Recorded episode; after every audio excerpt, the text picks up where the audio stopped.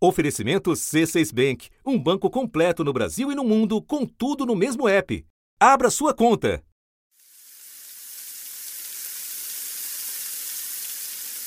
Absurda a carne, subiu muito mesmo. A carne aumentou 50% em 10 dias. Ontem eu paguei a carne num preço, deu hoje já paguei de outro preço, amanhã já vem outro preço. Nunca vi um aumento de carne igual está tendo esse de agora. Nosso fornecedor aumentou e a gente vai estar tá repassando para os clientes. A gente espera um período para ver se esse aumento é só é, um período curto ou se vai prevalecer. E aí a expectativa Da redação do G1, eu sou Renata Loprete e o assunto hoje é a disparada do preço da carne bovina. Terça-feira, 10 de dezembro. O Brasil é o segundo maior produtor do mundo, atrás apenas dos Estados Unidos. Nos meses de setembro e outubro, nossas vendas para a China mais do que dobraram. A arroba, que até setembro estava em 145 reais, subiu para 220 nos últimos dias. E o mercado externo também está aquecido. O frigorífico tem, tem nos procurado, principalmente pela falta de animais, né? E porque precisam cumprir contrato com a China e que está sendo um mercado muito rentável. O mercado interno sentiu o baque. Em novembro, o preço subiu em média mais de 8%, impactando diretamente a inflação. O aumento do preço da carne vermelha, que você com certeza já percebeu faz tempo no açougue, no supermercado, acabou pressionando o índice oficial de inflação do Brasil. A inflação acumulada nos últimos 12 meses ainda está abaixo da meta, mas em novembro o IPCA registrou a maior alta para o período em quatro anos. Para entender as razões de tamanha alta, analisar as consequências e projetar até quando isso dura, eu recebo Cassiano Ribeiro, editor-chefe da revista Globo Rural. E também Bruno Luque, superintendente técnico da CNA, a Confederação da Agricultura e Pecuária do Brasil. Cassiano, quando exatamente o preço da carne começou a subir? Renato, o preço teve uma disparada a partir de outubro, quando a arroba do boi é, começou a ser negociada a mais de 160 reais é, ela vinha nos últimos cinco anos a uma média de 150, 147 reais e a partir de outubro começou a subir em disparada e a gente chegou a um recorde aí de 230, mais de 230 reais em algumas praças aqui de São Paulo, segundo o levantamento do Centro de Estudos de Economia Aplicada da USP. Vamos explicar o que é a arroba do boi? A arroba, Renata, é uma medida de peso que o setor usa e cada uma vale quase 15 quilos, 14,7 quilos. Então, se um animal vai para o abate com 20 arrobas, que é o mais comum, significa que ele pesa em torno de 300 quilos. Entendi. Você vinha nos contando, antes de eu pedir essa explicação, quando o preço disparou. Então eu estou entendendo é, que em, em, setembro ele já vem, vinha subindo, mas a disparada foi em outubro, é certo? Uhum. Quanto? A gente está falando de, de 220 a 230 reais a arroba, é 35, de 30 a 35% acima do que vinha sendo praticado Uau. no último ano. Então é uma alta bastante expressiva. Então vamos lá para as explicações. E eu começo te perguntando dos fatores externos e de início falando da China. Por que, que a demanda deles pela nossa carne cresceu tanto? A China, Renata, no último ano sofreu com uma peste suína africana, que é uma doença que não tem cura, não tem como prevenir. Na verdade, os, os, os mecanismos de prevenção são super é, difíceis de, de, de, se, de se ter eficiência, e aí essa doença se alastrou e ela continua se alastrando por toda a Ásia. As estimativas é, do setor aí no mundo inteiro indicam que mais de 40% do rebanho de suínos da China foi dizimado por essa doença. Criadores da China tiveram que abater mais de um milhão de porcos por causa de um surto de peste suína africana. Em volume de carne, é mais do que o triplo do que o Brasil produz durante o ano inteiro. O que acontece? A partir do momento que você não tem essa oferta dessa carne disponível, a tendência é que o consumo migre para outras carnes e é o que vem acontecendo principalmente com a carne bovina. Os chineses então estão consumindo mais carne bovina, só que a gente está falando de uma nação de mais de um bilhão de pessoas e o Brasil é um dos principais fornecedores para esse mercado chinês. Portanto, a China foi às compras é, no mundo da carne bovina e principalmente aqui no Brasil. Eu entendo é, que há outros fatores externos, ainda que de menor peso. Pode nos explicar também? Sim, a gente teve recentemente uma reabertura do mercado russo, é, com essa retomada da Rússia e também dos países árabes a demanda internacional aí pela carne brasileira aumentou junto com a da China, que é a, a maior compradora nesse. Nós estamos falando aí de, de, janeiro a novembro deste ano. A China sozinha é, consumiu mais de 40% das carnes da carne bovina exportada pelo Brasil. E esses outros países, Rússia e Arábia Saudita, num, numa fração muito menor, mas também ajudaram aí a ter a puxar essa demanda internacional pela carne brasileira. E os fatores internos, quais foram? Os fatores internos são sazonalidade no consumo, né? A gente está numa época de fim de ano, então o brasileiro com mais com mais dinheiro no bolso, com, com um décimo terceiro no bolso, é, já começa aí a fazer as compras para o final de ano e o churrasco a gente sabe que é uma mania nacional, todo mundo gosta de fazer um churrasco, então tem nessa época do ano uma sazonalidade natural de aumento no consumo das carnes em geral, principalmente da carne bovina.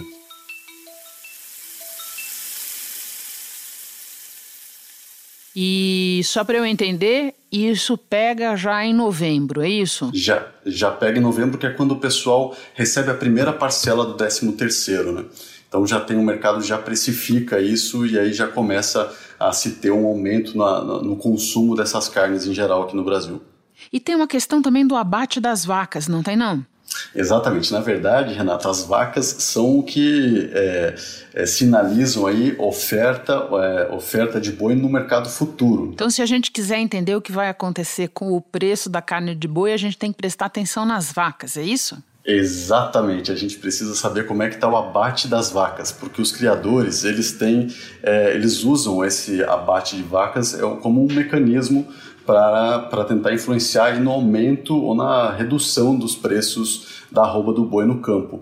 E nos últimos três anos a gente vem observando aí um aumento expressivo no abate de vacas. A gente está falando aí de 2017 a 2019, há uma média de 150, 180 mil vacas que vinham sendo abatidas é, mês a mês. Para 2019, a gente passar de, das 200, 240 mil vacas abatidas, isso falando só de Mato Grosso, que é o principal produtor de carne bovina, o maior rebanho nacional hoje fica em Mato Grosso, é o estado que vinha nesses últimos três anos abatendo maior quantidade de vacas. Isso agora foi interrompido, já que houve esse efeito aí na rouba do boi. Então agora o pessoal está segurando as vacas no campo, não está abatendo mais, para que não comprometa lá na frente a oferta de bezerros, que é o que dá início a toda essa cadeia da carne. E quando se entra num período como esse que você está descrevendo, de segurar as vacas, isso costuma durar quanto, Cassiano? Ou não tem é, tempo certo para durar? Depende do produtor olhar para o mercado e decidir o que vai fazer?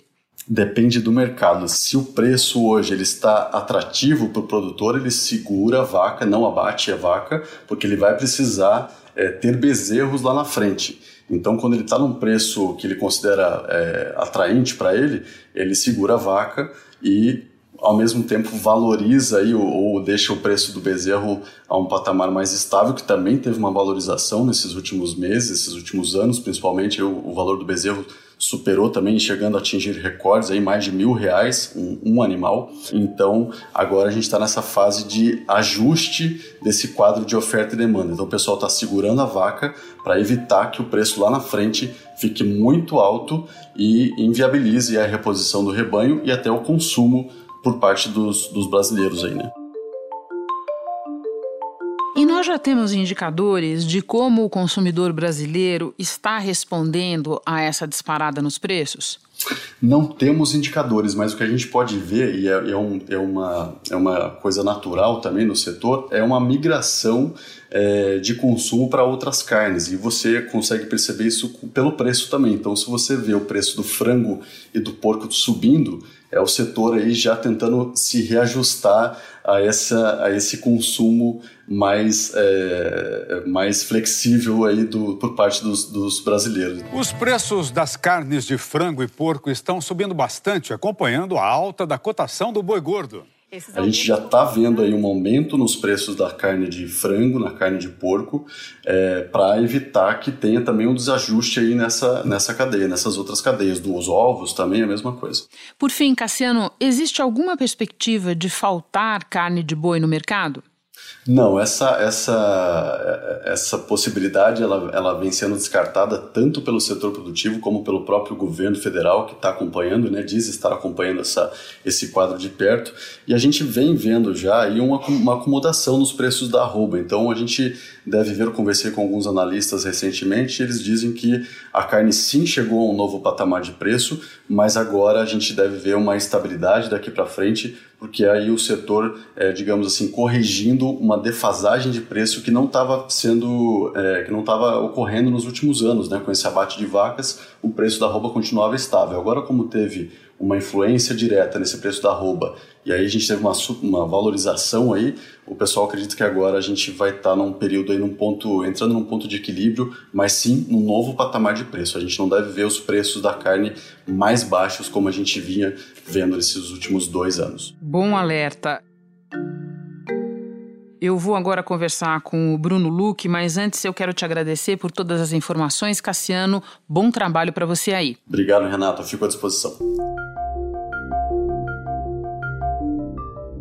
Bruno, vamos começar explicando qual é o tamanho, para não falar o peso e criar confusão, qual é o tamanho da carne, especialmente a carne bovina, na nossa pauta de exportações. Dando uma visão geral, o, agro, o agronegócio brasileiro representa 43% das nossas exportações. Só a carne bovina, no total que nós exportamos no país, representa 3,2%. Se nós pegarmos as outras carnes, principalmente frango e suíno somar como um todo, daria 7,5% do que nós exportamos hoje do Brasil. E de quanto dinheiro nós estamos falando? Só para dar uma ideia para quem nos ouve. De janeiro a outubro desse ano, a China importou do agronegócio brasileiro 25,8 bilhões de dólares, que representou mais de 32% né, de tudo aquilo que nós vendemos do agronegócio. Então, é o maior parceiro comercial hoje do Brasil é a China. E no que representa as carnes, ela tem aumentado a importação do mundo inteiro. É, só da carne bovina, ela, o peso dela hoje nas exportações da carne bovina é em torno de 24,6%. Bom, e vamos falar então agora do lado comprador. Qual é o peso da China nessas compras? A China é nosso maior parceiro comercial. Esse ano, de tudo que nós exportamos no agronegócio, mais de 30% foi para a China e as carnes tiveram destaque ainda maior, e esse incremento no consumo das proteínas se agravou ainda mais no mês de novembro, que é um mês que eles começam a fazer estoque para o ano novo chinês que ocorre em janeiro. Então eles importaram mais carne e pagaram um valor maior nessa carne bovina, principalmente. Atrelado a isso, no lado do Brasil, nós tivemos também um crescimento do consumo doméstico. Né, o próprio resultado do PIB mostrou 0,8% no último trimestre. O valor total do PIB superou 1 trilhão e 800 bilhões de reais. Um dos principais fatores que impulsionaram o PIB foi o consumo das famílias. Cresceu 0,8%. A liberação do FGTS foi também um estímulo maior para que as famílias aumentassem o consumo de carne, visto que a carne é um produto elástico, quando se aumenta a renda da população, se responde em consumo. Enfim, então havia um crescimento natural da economia que favorecia essa melhoria no consumo. E por outro lado, nós tivemos aí o pior mês de oferta de animais. É, o produtor já vinha com um preço achatado, né, um basicamente o preço dos três últimos anos se assemelhava ao preço de 2013. A, a, lucratividade desse ano já era metade da observada no ano passado. Então, tudo isso desestimulou o produtor, que, que abateu mais fêmeas no início do ano e não tinha um animal agora né, para entregar em novembro. E para agravar ainda mais a questão da seca. Geralmente as chuvas começam na região produtora de setembro a outubro e só foi começar em novembro. Então isso fez com que faltasse animais nos frigoríficos. Então nós tivemos uma combinação de três fatores extremos que apresentaram esse pico né, de preço na carne bovina ao consumidor brasileiro. Fato que a gente acredita que não vai se repetir nos próximos meses. Nós estamos bastante acostumados a ouvir que reajuste de transporte público impacta a inflação de uma maneira muito imediata. E, no entanto, a gente viu isso acontecer agora no mês de novembro por causa da carne bovina. Ela puxou a inflação para 0,51% e a gente sabe que mais de metade da inflação de novembro foi provocada pela alta da carne. Pode explicar para nós um pouco a relação entre carne, consumo das famílias, inflação? É, o consumo da carne bovina ele vinha meio que estagnado desde o período que iniciou a, recessão econômica no Brasil. Por volta de 2015, por aí, o consumo ele ou se, manteve constante ou caiu em torno de algumas gramas, né, algum quilo em determinado ano. Esse ano nós observamos já um, um, uma reação do consumo das famílias de forma positiva. Creio que a conjuntura econômica que nós citamos, a melhoria, ainda, ainda precisamos melhorar muito, né, mas já começamos a melhorar do ponto de vista econômico, ele ocasionou um aumento de consumo doméstico. E esse consumo doméstico né, foi um dos fatores que puxou essa carne né, para o valor mais elevado agora. Ó, filé mignon mais barato foi em Belo Horizonte, R$ 39,99 o quilo. Raquel, contra filé, o mais barato também em BH, R$ 32,99. A picanha tá salgada, hein, Aline, para todo mundo, mas olha a diferença do Rio de Janeiro com BH. R$ 32,99 em BH, R$ 64,98 no Rio principalmente no momento é, onde que faltou faltou o produto, que o pecuarista também já vinha sofrendo com isso. Ele não conseguia ter bons preços, né, com isso houve um abate maior de fêmeas no início do, do, do período. Então tudo isso impactou para que ocasionalmente nesse mês de, de novembro nós tivemos o um pico de até 230 o valor da arroba. Pra você ter ideia, antes era em torno de 150 a 160. Então foi um valor extremamente elevado, mas como eu falei, foi um fato isolado que a partir dos próximos meses já vai ter um, já está ocorrendo um reajuste. O próprio preço ao produtor rural já caiu em torno de 9% nos últimos 10 dias. Então, se começou a cair para o produtor, certamente vai cair para o consumidor também nos próximos meses. Eu ainda vou te perguntar das perspectivas para as próximas semanas e meses, mas antes vamos explicar um pouco mais. Quando uma alta desse tamanho acontece, e eu disse lá no início do episódio, em média mais de 8% em novembro, qual é o efeito sobre a demanda e o preço dos outros tipos de carne, Bruno? É, o consumidor brasileiro ele tem, ele não aceita pagar caro sobre alguns produtos. A carne é um dos principais. E a gente já viu isso nos períodos de recessão, onde ou você começou tendo um aumento do consumo da carne suína, depois você aumenta o consumo da carne de frango, que é mais barata, e depois você aumenta o consumo de ovos, né, em casos mais extremos. Tanto é que o, o, o, os ovos principalmente, foi um dos, uma das proteínas animais que mais aumentaram nesses últimos anos em função da própria crise que a gente viu ocorrendo. E esse aumento foi repassado para a carne de frango e a carne suína com menor intensidade, mas em função da maior procura, eles também tiveram aumento. A carne de frango e suíno, por exemplo, nessas primeiras semanas, nas primeiras semanas agora de dezembro, ela aumentou em torno de, 3, de 2,5% a 3%, ambas as carnes. Então, realmente, houve um efeito substitutivo. E isso também é um dos fatores que mostra que vai haver um reajuste, porque a demanda ela foi reduzida. E como anda o consumo do brasileiro por tipo de carne? Ó, atualmente, a carne mais consumida no Brasil é a carne de frango.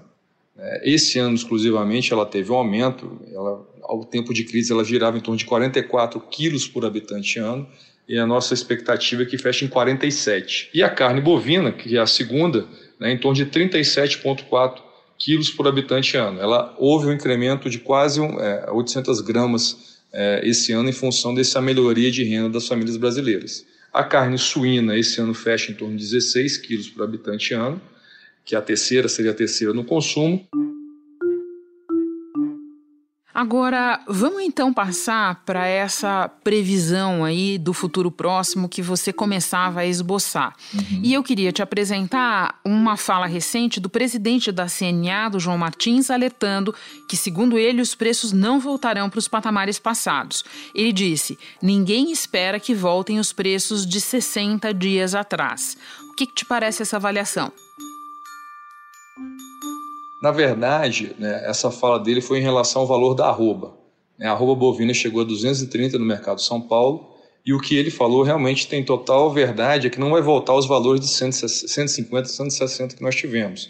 Não vai ser 230, né, provavelmente não vai ser os 200, mas vai ser um valor muito próximo aí à série histórica, pegando valores corrigidos, que seria de 175 para cima, né, entre esse valor de 175 a 180. Então a gente acredita que para o pecuarista vai melhorar o preço, não valores tão elevados como está ocorrendo nesse momento, que é um fator pontual, mas só esse estímulo que ele vai ter de preço já é suficiente para que ele invista em mais tecnologia e, e aumente a oferta de animais para o próximo ano. Então, nós já estamos vendo o pecuarista realmente preocupado em tecnificar o, o seu sistema e melhorar essa oferta de animais. Com isso, certamente quem vai ganhar vai ser a população, que vai ter uma carne de melhor qualidade, e assim que a oferta e a demanda estabilizarem, né, vão ter um produto com preços mais acessíveis do que a gente se encontra hoje. É isso que eu ia te perguntar. Você fez uma avaliação de como vai ficar para o produtor, como vai ficar para o consumidor? Bem, do consumidor que a gente observa, como eu falei, esse final de ano é um período que, além do fator econômico que melhorou, é, você tem as festas de final de ano que contribuem para maior consumo de carne, né, independente do tipo. Já do outro lado, quando a gente analisa janeiro, né, o mês de janeiro é um dos piores meses para consumo. Por quê? É o período de férias escolares. Então as famílias mudam a sua rotina alimentar, né, não seguem a risca aquele consumo que é, é, trabalhado ao longo do ano. Então, por si só, você já tem uma redução na demanda doméstica. Além disso, você tem o brasileiro tem uma série de contas para pagar no início do ano. E como? Né, PVA, IPTU, exatamente. Então, o poder de compra do brasileiro também ele se reduz é, nesses primeiros nesse primeiro mês do ano. Então, por si só, esses fatores combinados reduzem a demanda. E do lado da oferta, janeiro já é um mês que você já vai ter as pastagens já formadas e a gente acredita que você vai ter um incremento maior de oferta de bovino nos frigoríficos. E com esse investimento em tecnologia, né, nos primeiros meses a ideia é que você reduza o abate, de, a idade ao abate de uma série de animais que hoje estão próximo à, à terminação. Então, essa conjuntura de fatores de estímulo à oferta e uma retração da demanda interna, isso por si só já ajudaria a ter uma redução de preço ao consumidor. E do lado da China, né, a China já as negociações que ela fez para o mês de dezembro já não foram com valores tão elevados como ela teve agora em novembro né, que ela fez com o Brasil. E tem outros fatores. Ela reduziu a tarifa de importação da carne suína americana para lá, então ela vai ter outros fornecedores também aumentando a venda para a China. Então tudo isso ajuda a equilibrar um pouco a equação da oferta e da demanda. Bruno, muito obrigada pelas tuas informações, pelos teus esclarecimentos. Bom trabalho para você. Obrigado, foi um prazer falar com você. Eu fico por aqui. Até o próximo assunto.